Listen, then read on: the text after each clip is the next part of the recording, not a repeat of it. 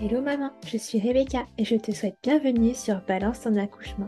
Maman d'un petit garçon et complètement bouleversée par la maternité, je te propose de retrouver ici chaque semaine un ou plusieurs nouveaux récits d'accouchement avec des mots authentiques, sans filtre et sans tabou.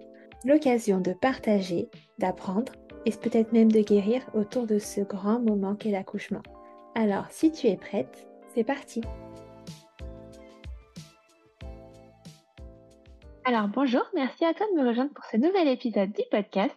Alors pour commencer, est-ce que tu pourrais te présenter en me donnant ton prénom, en me disant combien d'enfants tu as et quel âge ils ont ou il a, et puis en ajoutant tout ce que tu aurais envie?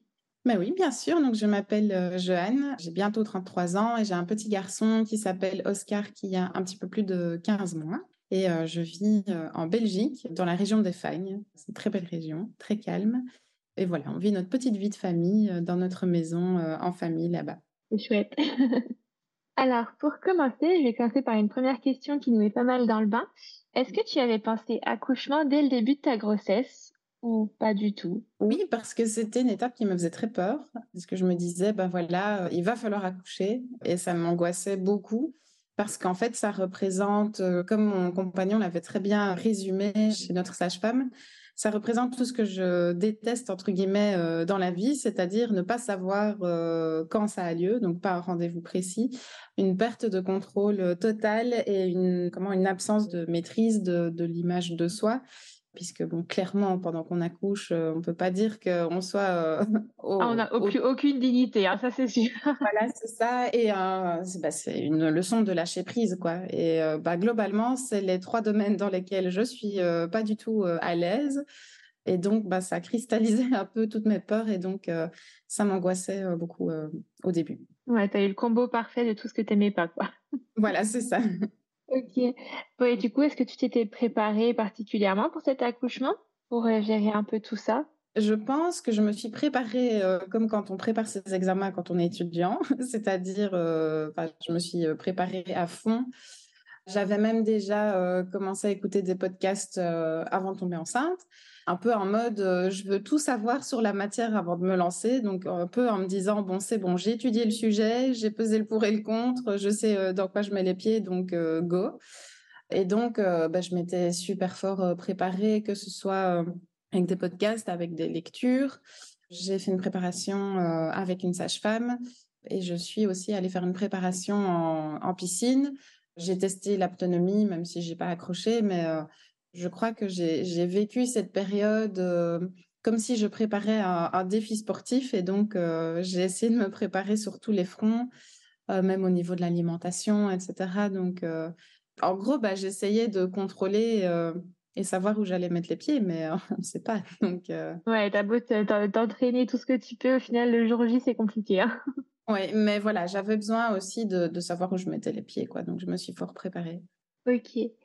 Bon alors déjà, euh, puisque tout accouchement commence par une grossesse, est-ce que tu te souviens du moment où tu avais lancé Projet Bébé, du coup tu avais déjà commencé à te renseigner sur la matière Alors c'était un peu particulier parce que pour euh, reprendre un peu euh, quelques années en arrière, c'est mon compagnon qui a parlé de bébé en premier.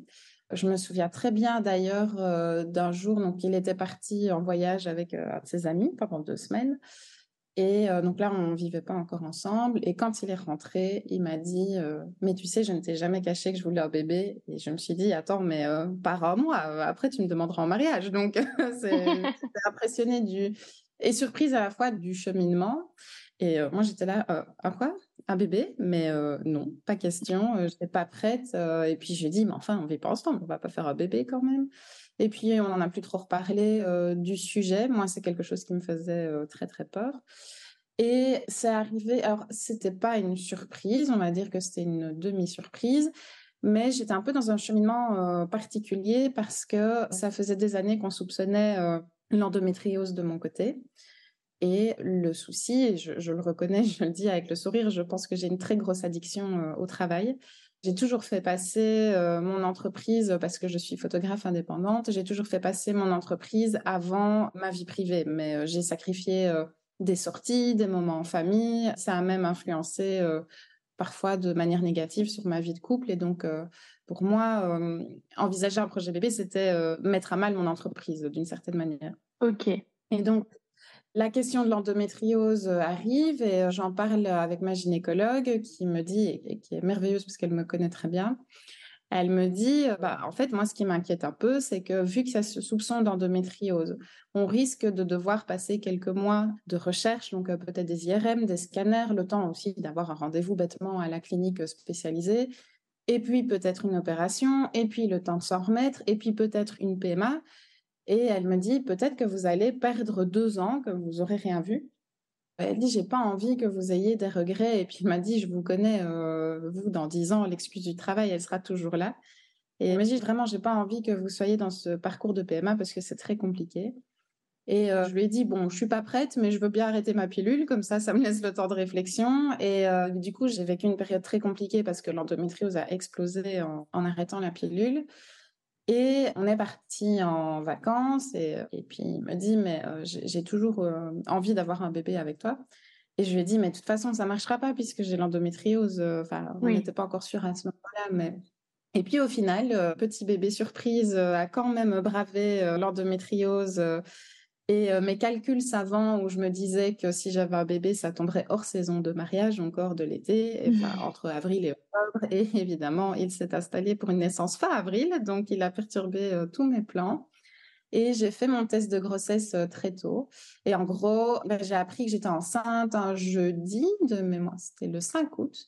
2021. Et euh, trois jours après, on me, on me, confirmait le diagnostic de l'endométriose. Donc, c'était euh, deux sentiments très partagés, puisque bah, il y avait la tristesse de confirmer que j'avais de l'endométriose. En même temps, la joie et quand même euh, un peu de peur, malgré tout, d'apprendre que j'étais enceinte et de me dire ah ouais quand même il y a un bébé qui s'est dit moi je vais m'installer et ça va le faire malgré l'endométriose donc ça a changé beaucoup de choses en, quelques jours au final. Ouais. Et tu étais quand même heureuse toi de ce bébé qui s'était installé malgré la pression et le stress que ça pouvait engendrer? Oui mais j'ai paniqué quand même. Alors je me vois encore dans ma salle de bain faire mon test de grossesse où tu attends les, les petits carrés qui se chargent entre guillemets. Et puis quand j'ai vu le plus j'étais là wow mais que, quoi? Qu'est-ce qui se passe?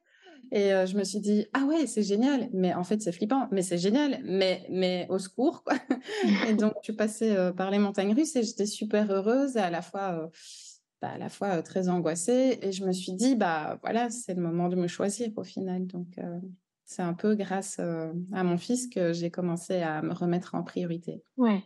Ça t'a laissé tomber un peu plus ce travail progressivement. Oui, tout à fait. Ok, du coup, cette grossesse avec endométriose, ça allait? Les symptômes n'étaient pas trop poussés? J'ai vécu ma meilleure vie enceinte parce que du coup, euh, la grossesse met, entre guillemets, euh, l'endométriose euh, en pause. bah, les débuts, je pense, comme beaucoup de femmes, ça a été avec plein de nausées, très compliqué. Enfin, très compliqué. C'était pas invivable, mais c'est juste que bah, avoir, la nausée H24, c'est quand même pas très agréable. Et globalement, ça s'est bien passé, même si j'ai eu quelques piqûres de rappel parce que je travaillais trop. Malheureusement, ça n'a mmh. pas changé. Et euh, au mois de septembre, je crois, j'ai dû annuler une prestation avec un client parce que j'arrivais presque plus à marcher tellement j'étais pliée de, de douleur. Donc j'ai dû aller à l'urgence et euh, quand on m'a dit on va mesurer le taux d'HCG, là je me suis dit aïe ça pue. Enfin, euh, je me doutais bien que ça allait probablement être une une mauvaise nouvelle. Et en fait, on nous a fait euh, écouter le cœur euh, du bébé. Donc, c'était la première fois. Et là, je me suis dit, euh, OK, c'est bon, j'arrête de déconner. Ce qui se passe là, c'est super important. Il y a vraiment quelqu'un qui est en train de grandir en moi, là. Ouais, quand, enfin, franchement, je pense que toutes les mamans peuvent le dire. Quand on entend le cœur la première fois, c'est un truc de fou. Enfin, c'est, Ça fait quelque chose. Hein. c'est magique. Et mon compagnon m'avait rejoint en, en urgence du boulot. Et il était en uniforme et euh, je l'ai vu pleurer euh, dans son uniforme. Enfin, moi, c'est un moment que j'oublierai jamais. Je trouve ça très, très beau. Et euh, bah, j'ai quand même eu encore des mises sous tension en décembre. Ben, voilà, parce que même si le rythme que je pensais avoir bien diminué n'était pas assez diminué, donc là, je crois que j'ai pris deux semaines d'arrêt total de mémoire, et puis après, j'ai vraiment, je suis passée à mi-temps, entre guillemets, parce que là, je me suis dit, euh, comme ma grossesse euh, était quand même menacée, je me suis dit, OK, euh, stop, quoi. À un moment, c'est beau de, vouloir faire tous les projets du monde, mais mais il faut quand même. Enfin, j'avais un petit bébé à préserver. Et c'est là aussi que les choses ont commencé à bien, bien mûrir dans ma tête pour penser à moi, quoi, avant tout, et penser à mon fils. Et après ça, ça a été super. Ouais, ok. Oui, au niveau de la préparation à l'accouchement, du coup, plus le moment approchait, plus tu stressais ou tu arrivais à trouver des solutions pour te sentir plus préparée et moins angoissée? On avait des, rendez-vous avec ma sage-femme et on avait les cours à la piscine. Ben, plus je les faisais, plus je me disais, oui, ça va, c'est bon, ça on a abordé, ça on a abordé. Globalement, du coup, c'était vraiment l'accouchement en lui-même qui me faisait peur, mais en même temps, je me disais, bah, j'ai appris les postures, j'ai appris la respiration, mais la peur diminuait quand même. Par exemple, le fait d'aller à la maternité ne me faisait plus autant peur qu'avant. C'était vraiment le, moment bah, où, le, où le bébé vient au monde qui me stressait encore. Quoi. Ouais. Et la préparation à la piscine, ça t'a beaucoup aidé, tu penses? Oui, sur le moment, je voyais pas trop en quoi ça pouvait m'aider, à part que ça me faisait énormément de bien, parce qu'il n'y a rien à faire quand, quand tu ne portes plus le poids de ton ventre mmh. euh, avec le poids de l'eau, c'est quand même super, ça détend. Et puis, je trouve que le fait d'être dans l'eau, ça, ça donne une bonne fatigue aussi. Moi, j'étais hyper détendue après. Et c'est en fait le jour de l'accouchement que je me suis rendu compte que euh, certains exercices qu'on avait fait, donc on avait fait de l'apnée notamment, ça m'avait énormément aidé. Et en fait, pendant la poussée, je, me remettais, entre guillemets, euh, comme quand j'étais dans la piscine, sous l'eau, et je visualisais euh, quand je faisais des longueurs en fait en apnée pour euh, la poussée et la respiration. Donc ça m'a énormément aidé. Ok. Et du coup, tu avais des envies pour cet accouchement? Tu avais un projet de naissance plus ou moins élaboré? Oui, j'avais un très gros projet, pas très gros projet de naissance, j'avais deux pages qu'on a un peu revu avec ma sage-femme parce que euh, elle m'avait dit il faut quand même faire confiance au, corps médical et pas euh, pas que le plan de naissance soit perçu comme euh, je vous fais pas confiance et c'est moi qui décide etc donc on a quand même reformulé ensemble. Mais en fait moi j'avais un peu cette image de la femme qui arrive qui perd les os dans le couloir de l'hôpital à qui on dit on met la péridurale et on attend que ça passe moi, je voulais pas du tout être spectatrice de mon accouchement. Je voulais vraiment le vivre à fond. Et du coup, j'avais sur mon projet de naissance un petit peu noté mes envies. Donc, globalement, c'était la péridurale le plus tard possible. Mon compagnon voulait pas couper le cordon. Ok. C'est quelque chose qui ne le rassurait pas du tout. On voulait un clampage euh, tardif. Moi, je voulais pouvoir être euh, mobile, euh, donc pouvoir utiliser soit un ballon de, bah, gros ballon de yoga, soit pouvoir un peu. dans l'hôpital où j'étais, dans la maternité, il y avait des, grands tissus, tu vois, suspendus au plafond, pour pouvoir un peu m'accrocher pour détendre mon dos, etc. je voulais pouvoir prendre ma musique, être dans une lumière tamisée. Je pense que c'est des demandes qui sont assez courantes et on avait bien précisé qu'en cas de, de moindres soucis où la santé du bébé ou la mienne était en danger, alors là, on stoppait le plan de naissance et on s'en remettait entièrement au corps médical.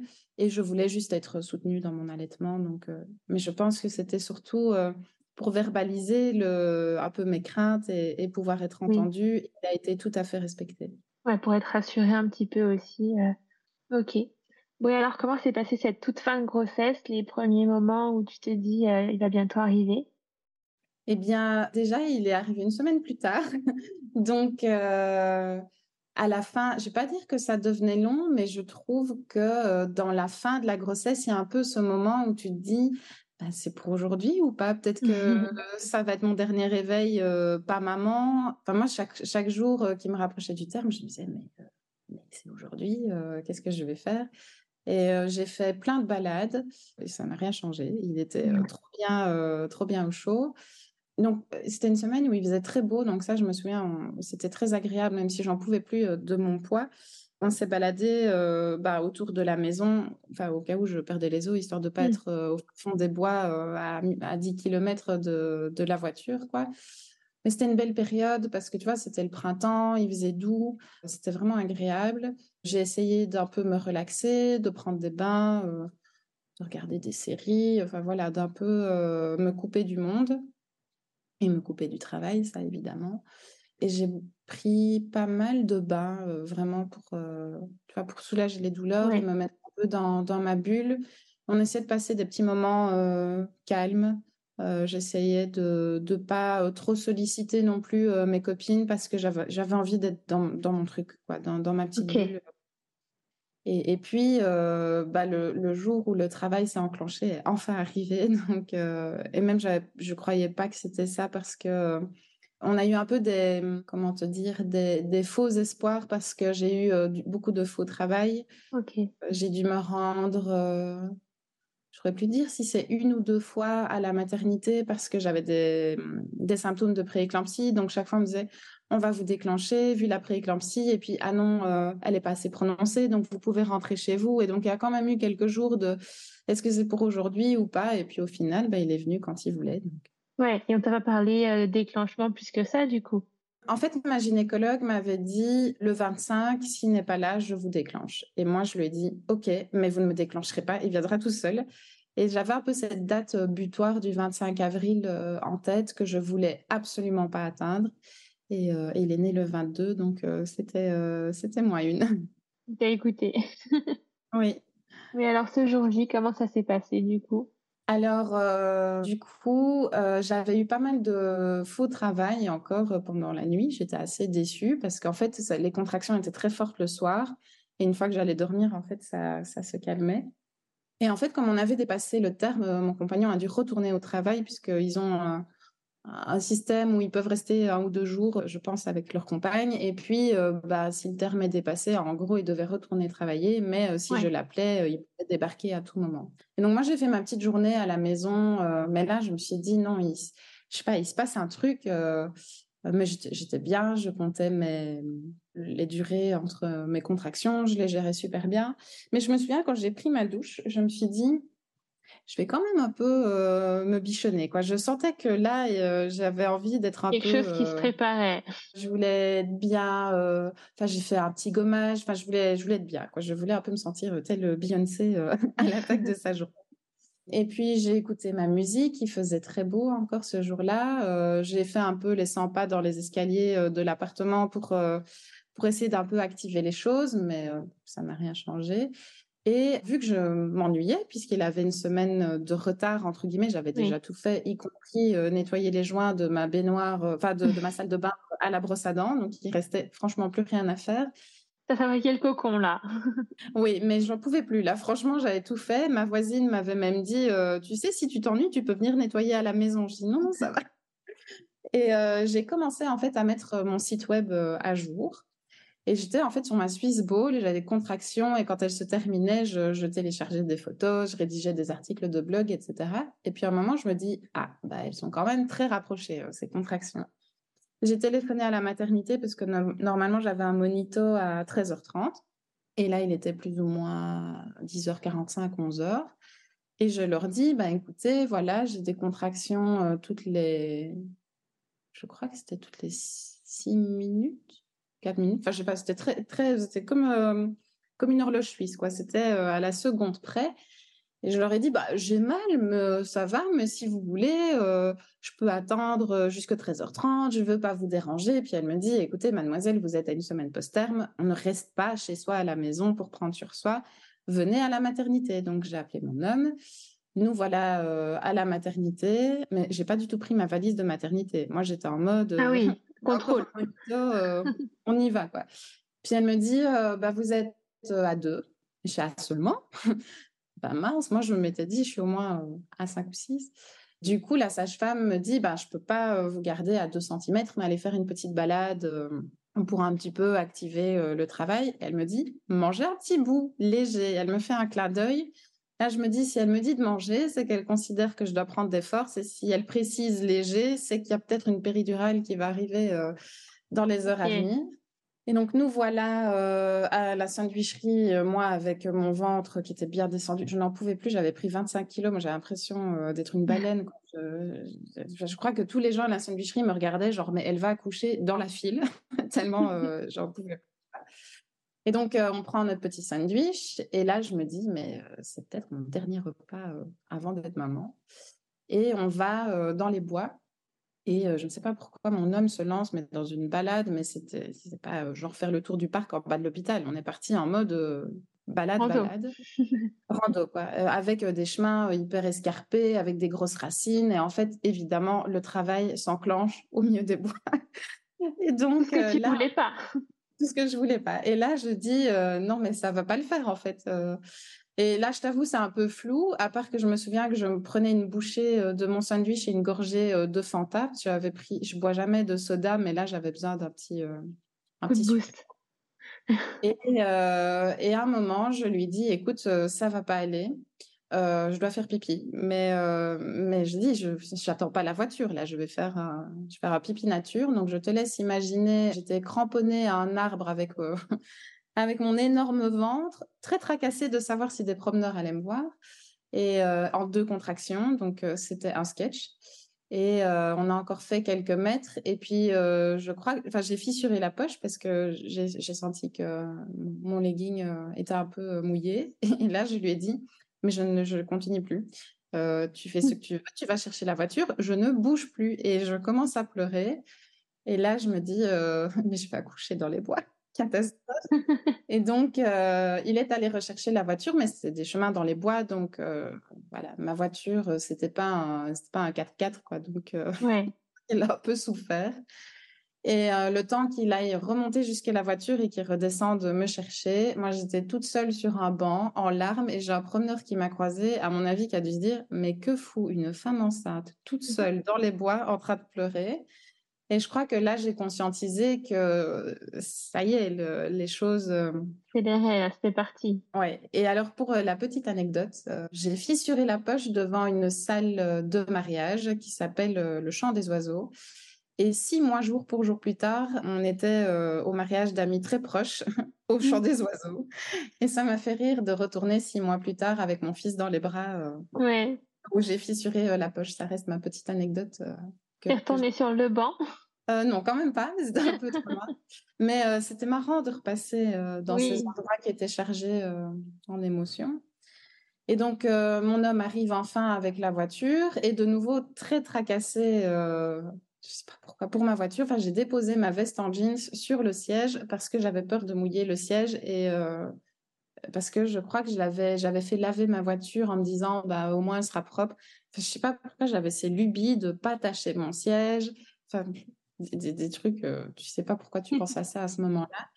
Et je lui ai dit, je veux rentrer à la maison parce que j'ai les fesses mouillées, donc je vais mettre un nouveau legging. Donc il m'a redéposé à la maison. On habitait à 200 mètres de l'hôpital, donc c'est pour ça que je ce petit caprice entre guillemets. nous voilà repartis à la maternité sans sac de maternité de nouveau. Ah, toujours pas. Euh, pas... Je sais pas, j'étais vraiment ailleurs. Quoi. Et là, la sage-femme nous refait un petit contrôle. Elle me dit Ah, mais c'est super, euh, je vais vous garder, on va refaire un monito. Et donc, elle m'a amenée dans une salle de travail. Elle avait dilaté un peu plus, là, du coup? Oui, je ne sais plus combien j'étais. Quatre, je crois.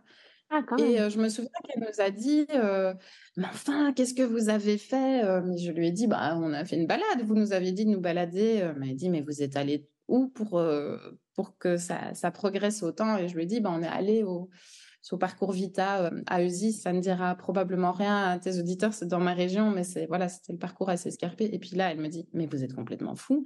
Moi, quand je vous disais une balade, c'était le parcours bas de l'hôpital. Jamais je vous aurais emmené dans les bois. Enfin, au moins c'est efficace, mais, euh, mais j'ai dit, bah, vous nous avez dit une balade. Nous, on a fait une balade. On a se balader. Euh, je pense qu'elle ne mettait pas la même chose derrière le terme balade. Et donc, euh, nous voilà embarqués pour un petit euh, monito. Moi, j'étais à fond euh, dans ma bulle, j'étais trop bien. J'arrivais à fond à gérer les contractions jusqu'à une où j'ai cru honnêtement que j'allais insulter la terre entière parce qu'elle était vraiment horrible. Et quand elle est passée, j'ai réussi à me calmer. Franchement, j'étais bien, j'étais très sereine, très calme. On avait ma petite playlist, on était bien. Et à un moment, mon ventre fait un petit bruit et je me dis Oh mince, j'ai pas digéré le sandwich. et je sens un, liquide assez épais et chaud couler sur mes jambes. Et puis je dis à mon homme Bah, c'est bizarre parce que je sais pas si, si je me suis fait dessus ou si c'est la poche des os.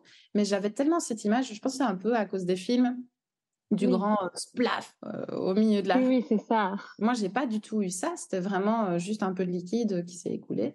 Et donc, on a appelé la sage-femme. Elle me dit Ah, mais vous avez rompu la poche des os, c'est super, on vous garde. Et puis, je dis donc à Sébastien, mon compagnon, bah, écoute, tu peux aller chercher la valise de maternité, puisque on ne l'avait évidemment pas avec nous.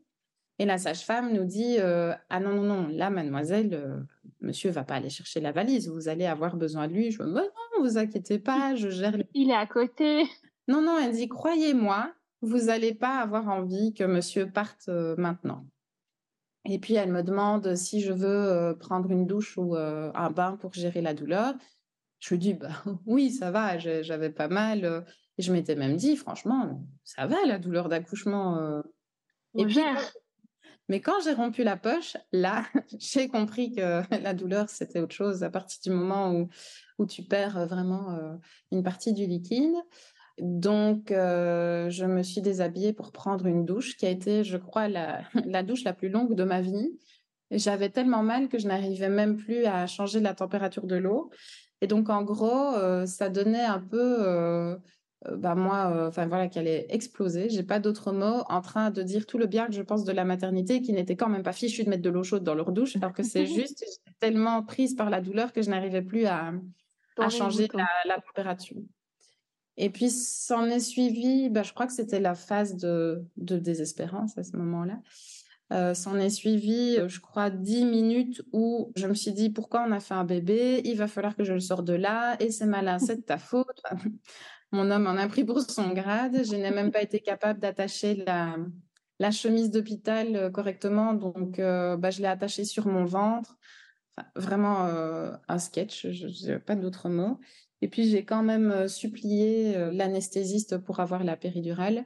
Là, j'étais arrivée à 7 cm, mais c'était plus possible. Ok, quand même. Ouais, mais la douleur me déstabilisait trop. Après, je pense peut-être que si j'avais tenu un petit peu plus, j'aurais pu la gérer, mais là, je, je, tremblais, je pleurais et, et je, je, commençais à subir mon accouchement, ce qui n'était pas le, le but, ce qui pas non plus. Donc, euh, une fois que j'ai eu la péridurale, euh, ben, j'étais quand même bien soulagée. Ça m'a fait du bien et on l'a vraiment bien dosé parce que du coup, j'ai quand même pu continuer mon travail avec euh, une Swiss Ball, avec les tissus suspendus au plafond. D'accord, quand même. Tout ce que je voulais, en fait, j'ai pu le faire. J'ai pu faire des postures de yoga. La seule chose, vu que j'avais la péri, c'est que j'ai été sondée. Mais enfin, j'étais pas sondée en permanence. C'était juste, bah, quand, quand c'était trop compliqué, bah, la, la sage-femme venait pour, pour m'aider. Ok.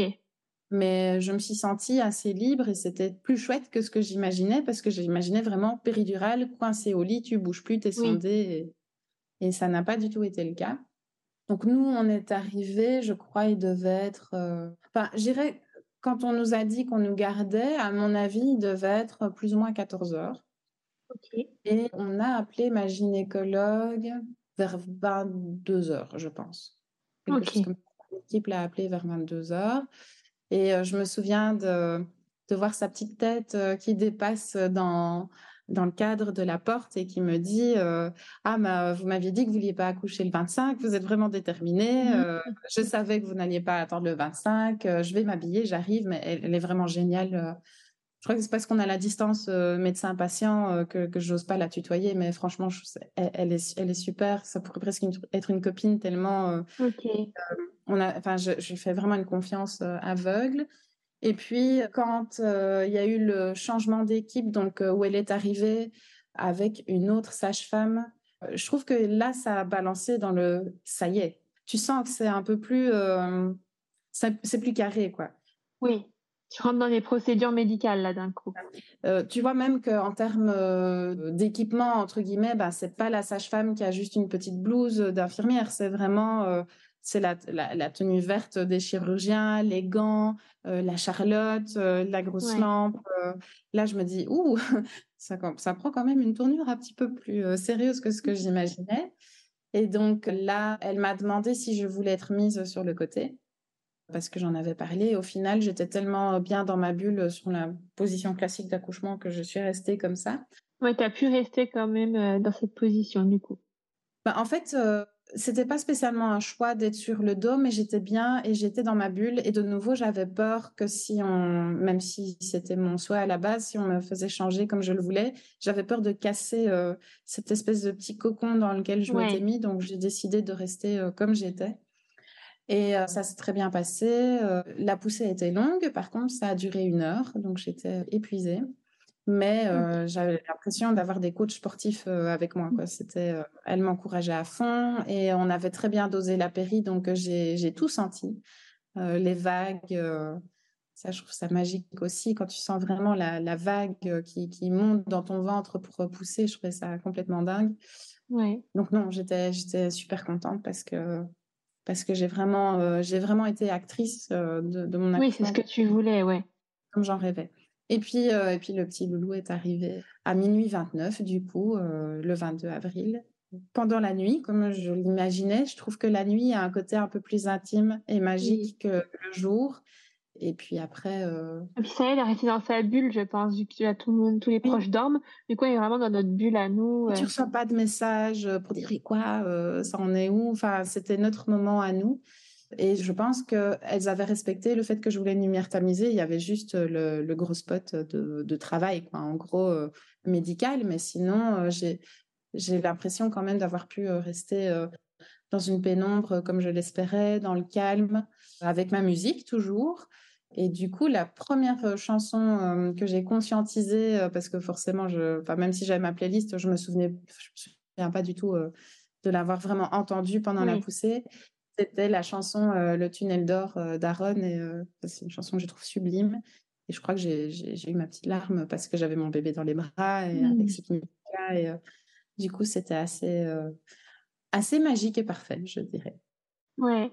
Du coup, tu as pu avoir ton pot à pot, des, ton petit moment, rien qu'à vous. Oui, on était bah, tous les trois. Je me souviens que mon homme a appelé nos parents en disant Bah voilà, vous êtes grands-parents. On avait gardé le prénom secret, on a réussi, malgré toutes les techniques de Sioux que nos amis ont employées pour nous faire cracher le morceau. Donc le surnom du bébé c'était Isidore, mais c'était voilà, on donne tous des surnoms à nos bébés. Et du coup, quand on les a appelés, on leur a annoncé qu'il s'appelait Oscar. Ok. Et donc on les a entendus tout émus au téléphone, mais on l'a dit que à nos parents ce jour-là. Ouais. Et du coup, tu avais pu avoir le clampage tardif aussi, c'est une volonté que tu avais, ils ont respecté? Oui, ils l'ont respecté et même j'ai pas eu d'épisio parce que bah, c'était un peu entre guillemets un avantage que la poussée durait longtemps, c'est que bah, mon périnée était hyper souple du coup. Ouais. Et donc j'ai pas eu besoin d'épisiotomie. Mais de nouveau, j'avais confiance en ma gynécologue parce qu'elle m'avait dit si je vous, si je dois vous faire une épisiotomie, je vous le dirai d'emblée. Et si même vous êtes dans les choux, au moins votre compagnon l'entendra. Quoi. Elle n'est pas, elle est pas du genre à le faire euh, et puis dire ah au fait euh, je vous ai fait une épisio. Elle avait dit je verbaliserai toujours l'acte euh, médical et je n'en ai pas j'en ai pas eu donc ça j'étais quand même vachement soulagée. C'était mon angoisse aussi parce que je me souviens que bah, à l'époque de ma maman l'épisio c'était pas une option quoi. Il y a 30 ans c'était péridurale épisio point. C'est un peu ça aussi qui me faisait peur. Mais du coup, euh, je n'en ai pas eu.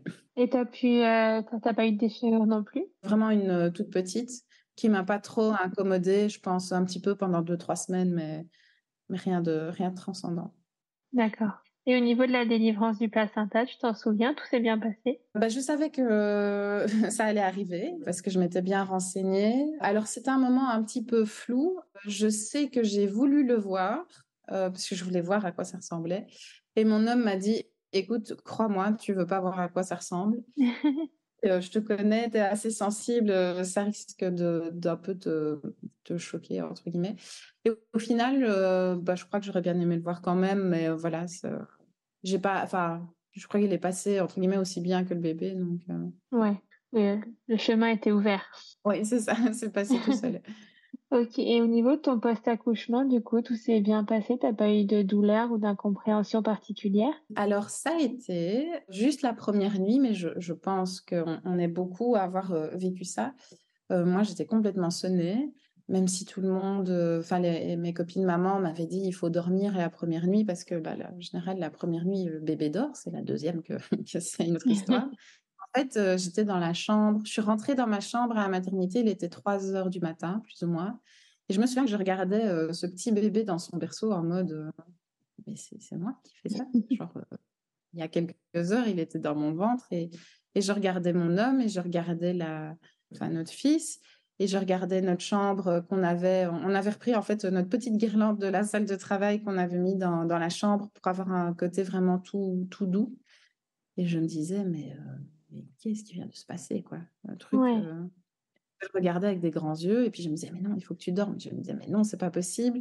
Et j'avais l'impression euh, d'être un peu dans dans un rêve euh, un peu cotonneux où tu te dis mais euh, mais qu'est-ce qui vient de se passer quoi? C'est un truc de fou les dernières heures j'avais très très mal au dos par contre et au niveau du bassin.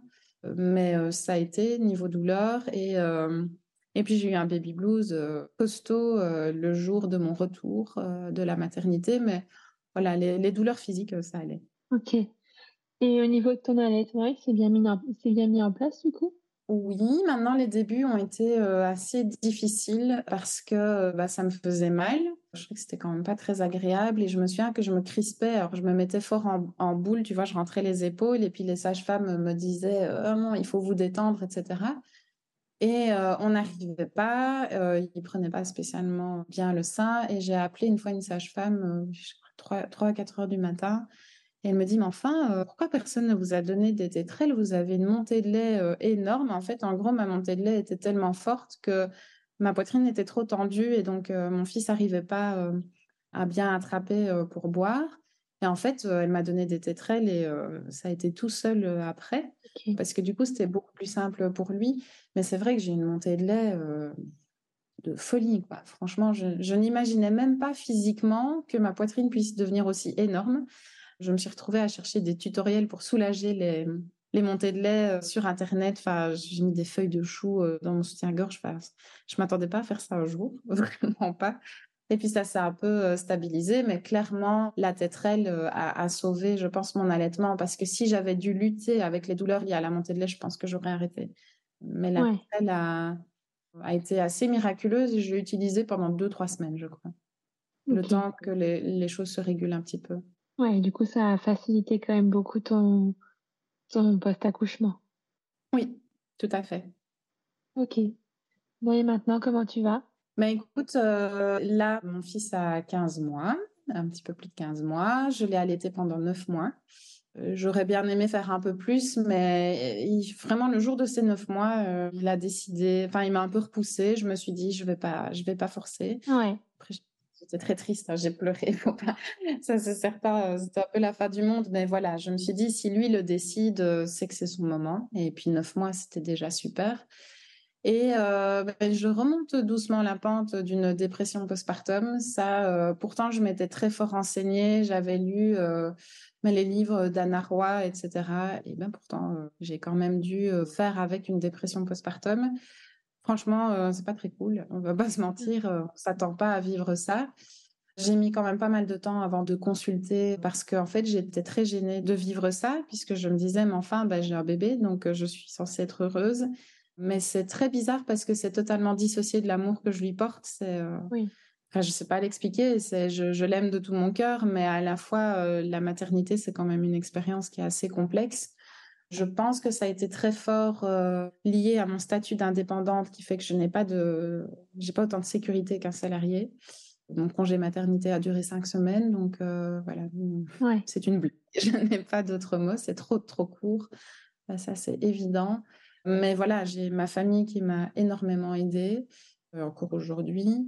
Et puis, bah, voilà, notre, euh, on a un petit groupe euh, magique bah, grâce auquel euh, on s'est rencontrés, du coup, qui, franchement, moi, c'est mon phare dans la nuit. Quoi. Je ne sais pas du tout comment j'aurais fait sans ce groupe et la bienveillance qui lie toutes les femmes qui en font partie. Clairement, je pense que j'aurais pas tenu le coup sans elles, sans nous, sans vous. Donc, ça m'a clairement aidé. Maintenant, quand j'ai des copines jeunes mamans, j'essaye un peu de lire entre les lignes et de poser la question comment ça va vraiment? C'est ça, de voir s'il n'y a pas euh, une petite ombre au tableau pour pouvoir l'aider, euh, pas qu'elle se laisse embarquer euh, dans la dépression, parce, parce que c'est super dur. Et, et puis c'est vrai que c'est très tabou parce qu'on associe très fort la maternité à énormément de bonheur et de joie, et c'est le cas. Mais j'ai l'impression que les gens ne sont pas encore prêts à entendre qu'une maman puisse ressentir des vagues de, tristesse et de, se sentir un peu dépassée ou malheureuse parce qu'elle a un bébé. Donc, si elle a un bébé, tout va bien. Et donc, c'est ça que maintenant, j'essaye d'ouvrir grand mes yeux et mes oreilles et de, vraiment voilà, creuser et lire entre les lignes de, ce que mes copines me disent pour être sûre qu'il n'y a pas un petit quelque chose qui ferait que ça ne va pas et de pouvoir les aider du coup. Il faut vraiment dissocier le fait de oui, j'aime mon bébé plus que tout, mais ça va quand même pas bien mentalement. Oui, mais c'est deux choses qui sont tout à fait différentes. Ouais. Et je pense que c'est important de sensibiliser. Et si tu avais un conseil à donner à des, à des mamans qui se sentent pas bien, qui n'ont pas forcément de diagnostic, mais qui se sentent pas tellement bien? Bah, C'est en parler à des proches de confiance J'aurais tendance à dire peut-être un peu plus des parents, des personnes qui ont déjà eu des enfants, parce que je pense qu'il y a des réalités qu'on connaît en tant que parents et qu'on ne peut pas imaginer tant qu'on n'a pas d'enfants, et ça sans jugement aucun, mais c'est clair qu'il y a des situations qu'on ne peut comprendre que quand on a notre, notre bébé dans les bras. Et euh, ne pas hésiter à oui, vraiment parler et prendre du temps euh, pour soi. Et je trouve qu'à partir du moment où on a l'impression qu'on a un énorme poids euh, sur les épaules, il faut même juste en dire un mot au médecin, quoi, pas avoir peur d'être jugé. Je pense que ici, le plus dur, je pense que c'est de mettre les mots sur ça. Mais une fois qu'il y a la bonne oreille qui est capable de les entendre, je pense qu'on peut quand même être assez rapidement prise en charge. Oui. Et puis je pense que la magie des réseaux sociaux faisant, c'est aussi bien de se créer une petite bulle comme on a réussi à le faire avec des mamans qui ont un enfant plus ou moins du même âge, qui ont vécu plus ou moins les mêmes choses et et je pense que c'est une très belle chose qui a pu nous arriver à nous. Et ce serait bien que beaucoup de femmes vivent ça. Oui, tout à fait. Mais c'est, on sait, je, ne sais pas comment expliquer d'autres, mais on sait, on vit les mêmes choses et, euh, et on peut se soutenir euh, mutuellement. Oui, oui, même si tout le monde est unique, au final, il y a toujours des petites choses qui sont, qui sont pareilles. Les régressions, les choses comme ça, qui font que on se remet en question et on se dit parfois, ben en fait, c'est juste normal. C'est la période, tout va bien. C'est tout à fait ça. Ouais, ben, en tout cas, merci beaucoup de, ton partage, euh, de ton histoire. C'est très cool et euh, je pense que ça pourra aider aussi euh, quelques futures mamans, j'espère. Et eh ben, merci à toi, c'était très chouette de pouvoir échanger ensemble. Merci.